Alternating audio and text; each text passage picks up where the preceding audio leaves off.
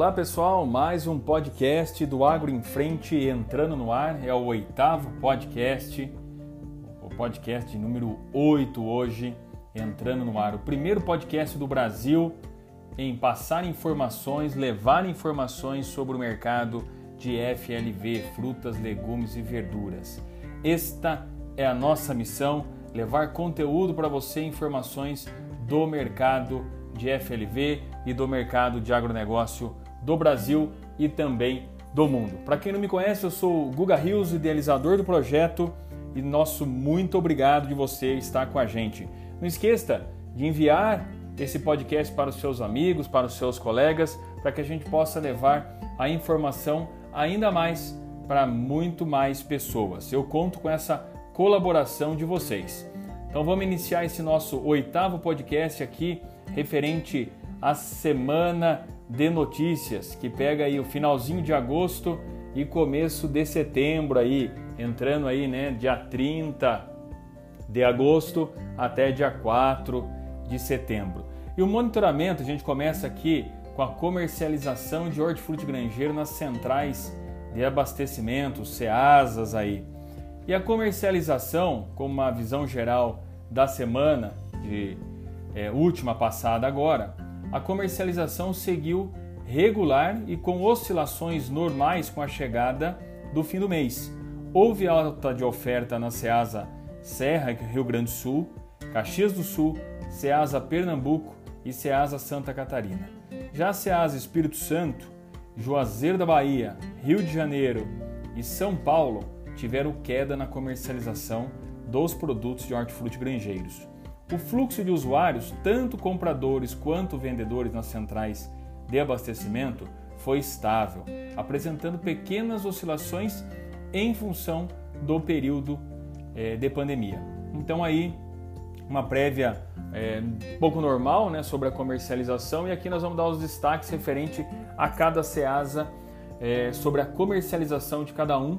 CEAGESP São Paulo teve queda em 3%, comercialização de HF em geral, Ceasa Rio de Janeiro, queda de 6%, Ceasa do Espírito Santo, queda de 6%, Ceasa é, Pernambuco teve uma alta de 5%, Juazeiro Bahia, queda de 1%, Ceasa Serra Rio, Rio Grande do Sul, alta de 2%, e Ceasa Santa Catarina, uma alta de comercialização comparada a 10%. Então, isso foi os destaques sobre a comercialização dos Ceasas do Brasil e as variações de preço. Ceasa, Ceasa, que nós vamos dar o destaque da maior é, alta e da é, maior baixa que tivemos. Ceasa, São Paulo, nós tivemos a maior queda no tomate e a maior alta no brócolis. Ceasa, Rio de Janeiro, nós tivemos aqui a maior alta, é, empate aí batata doce no cará e a queda, maior queda no chuchu. Ceasa Espírito Santo, tivemos aqui empate na maior alta, quiabo e abobrinha 48% e é, maior queda alho poró 17%. Ceasa Pernambuco, a maior alta foi no coentro e a maior queda foi no tomate. Caruaru, Pernambuco, a maior alta foi mandioca e abóbora, empate em 100% e a queda fica com o giló em 50%. Juazeiro da Bahia, alta nós tivemos com a cebola em 6% e queda, empate aí para o pimentão e para a batata em 4%. Ceasa Rio Grande do Sul, a maior é, alta aí fica para o agrião em 24% e a maior queda para o tomate em 33%.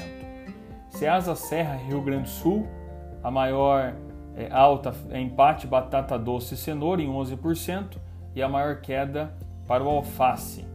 Ceasa de Santa Catarina, tivemos aqui alta na beterraba 4% e a maior queda aí para o tomate em 29%. Esses foram os principais é, comercialização e também preços na companhia de abastecimento é, pelo Ceasa, que nós demos aqui o giro de destaque na comercialização e também sobre preços de cada produto. Dando sequência aqui no nosso destaque de FLV, o alface, clima afeta a produção e qualidade nos pés em São Paulo. E aqui a gente tem a fonte como matéria, HF Brasil, dizendo que adversidades climáticas continuaram a causar impactos na produção de alface. Nas praças paulistas, como Mogi das Cruzes e Biúna, ao longo da última semana, semana que antecede agora, finalzinho de agosto, início de setembro, as chuvas foram benéficas e suficientes para reabastecer os reservatórios.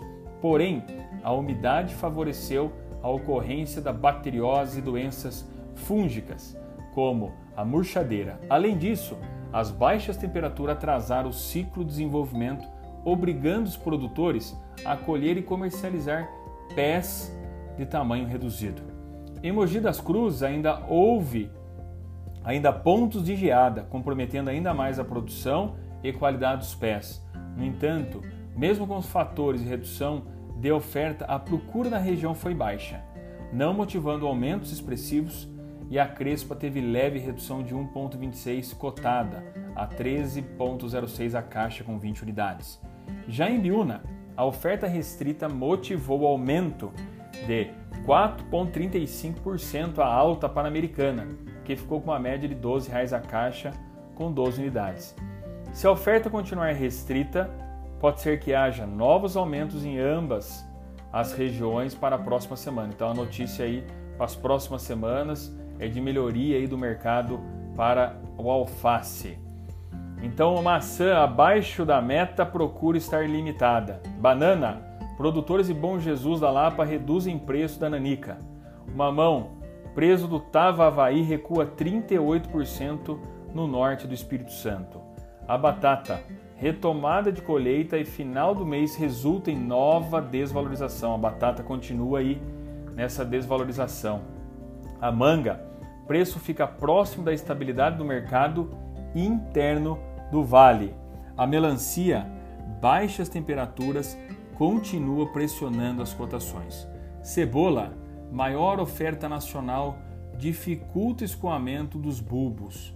O melão, exportações reduzem oferta em especial de graúdas. A cenoura, cotações seguem firmes em Minas Gerais.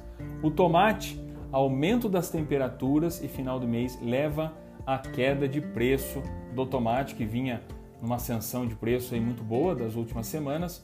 E aqui eu abro aqui a matéria também da nossa é, fonte aqui HF Brasil, que na semana é, final do mês e início de setembro, as cotações do tomate salada longa vida 3A, a caixa de 18 a 20 quilos, recuaram nas centrais de distribuição. Nós vimos, né, antes da gente entrar aqui no boletim, a, a, a baixa que existiu nas comercializações aí dos Ceasas, que nós demos aqui o giro de destaque, queda do tomate na maioria é, de todos os Ceasas, exceto aí Santa Catarina. O valor médio ficou na casa de 39,65, uma queda aí de 24,18% no CEAGESP São Paulo. Em 47,22, é, menos 10,48% em Campinas. Em R$ 46,04, uma queda de 18,45% Rio de Janeiro. E 32,11, menos 20% em Belo Horizonte.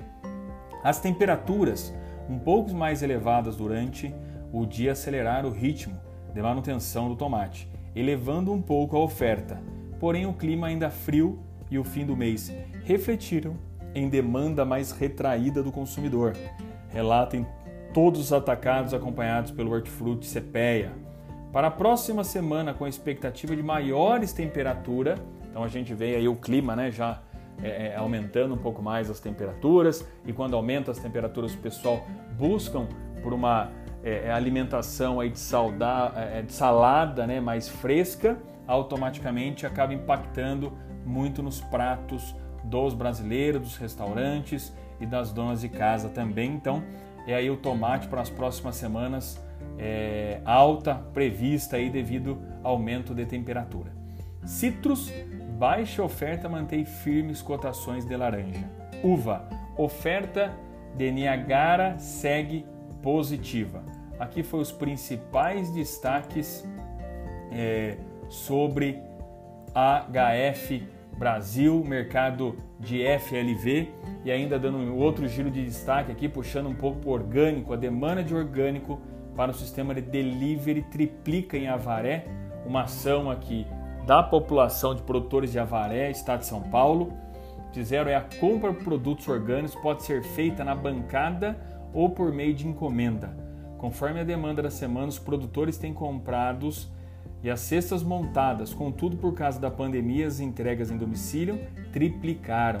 De acordo com o produtor rural Lucielena Oliveira, os alimentos que não são produzidos na região são encomendados de outros municípios, tudo para atender a necessidade do cliente. Aí é um nicho de mercado que a produtora rural Lucielena, que não tem 100% da sua produção, ela busca parceiros para fazer essa ação de cestas orgânicas e está sendo feita a venda através de sua banca e também através pelo WhatsApp. Então, excelente ação aí da produtora Lúcia que está fazendo aí para a cidade de Avaré, São Paulo. Fica aí a dica e fica aí é, é, a notícia aí em alta aí para os produtores aí de cestas orgânicos.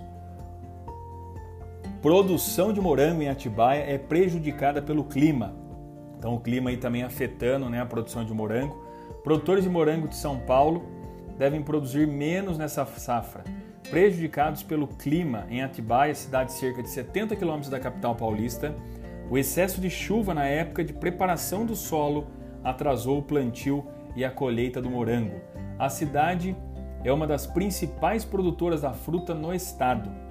A queda na produção na região chegou a 1 milhão de peças, resultando uma redução de 25% comparado a 2019. Então aí o morango também, né, sendo afetado pelo clima, pela chuva, é, então vai ter esse impacto aí, uma redução de 25% comparado a 2019. Pegando aqui também um gancho sobre crédito, temos aí o ministro da Economia disse nessa última sexta-feira, dia 28 do 8, que o governo está ultimando uma série de medidas de crédito para dar apoio a empresas, produtores para enfrentar a pandemia no novo coronavírus. Vai ter uma enxurrada de crédito até o fim do ano. O dinheiro finalmente chegou na ponta. Então, uma notícia boa aí. É, e eu reforço aqui, né? Plano Safra 2020-2021 está liberado. É, Pronaf aí a 4% é, ao ano, com carência para início de pagamento, com até 5 anos de pagamento. Então procure aí a agência, é, é, converse com o seu gerente, veja aí se você se enquadra, se você não se enquadra, busque os documentos necessários para que você consiga buscar as linhas de créditos aí que estão disponíveis no mercado. Isso é uma excelente notícia. Às vezes o produtor ele precisa investir, ele, por mais que nós estamos vivendo num momento é, bem diferente, bem atípico, mas a gente entende que isso é, já está no final, já está passando, o verão e as altas temperaturas estão chegando, que automaticamente o consumo aumenta. Não quer dizer que eu já falei aqui em outros podcasts, estamos tendo um aumento aí do FLV em 30% durante essa pandemia, então o consumo está acontecendo, e você, produtor, tem que estar preparado e antenado com tudo isso. Esse é o nosso intuito aqui também do podcast de levar notícia para você, para que você fique por dentro do mercado, do que está acontecendo, do que as, os principais CEASAs estão fazendo, como está sendo feita a comercialização e o que também está tendo de recurso para o agronegócio do Brasil. Esse é o intuito do nosso podcast, é o podcast de número 8. Não esquece de mandar aí para o seu amigo, para o seu colega, é, é, seu parente, para que a notícia chegue a mais pessoas e mais pessoas fiquem informado e possa ter ideias, possa ter inovações e fique mais informado ainda mais para aplicar no seu negócio, para aplicar no seu agronegócio. Esse é o primeiro podcast do Brasil em falar em frutas, legumes e verduras, o mercado de FLV. Eu agradeço esse podcast número 8, você que esteve com a gente. Agradecer também os nossos patrocinadores, a Tropical Estufas, Tropical Insumos e a Rural Direto. Esse é o podcast do Agro em Frente, que tem a missão de levar conteúdo do mercado de FLV e notícias do agronegócio do Brasil. Eu sou o Guga Rios e agradeço mais uma edição de ter você aqui com a gente nos escutando. Quem ainda não nos segue nas nossas mídias sociais, por favor, chega lá e segue a gente. Guga Rios 17 é o meu Instagram. Também tem Agro em Frente, Tropical Estufas, Tropical Insumos e Rural Direto. Estamos em todas as mídias, inclusive o canal no YouTube também com bastante conteúdo que você pode conferir lá, postado diariamente, postado semanalmente. Esse podcast ele vai semanalmente no ar aos sábados. Então tá indo hoje, sábado, dia 5 de setembro. Nosso muito obrigado. Eu te espero no próximo podcast. Meu muito obrigado. Paz e saúde a todos.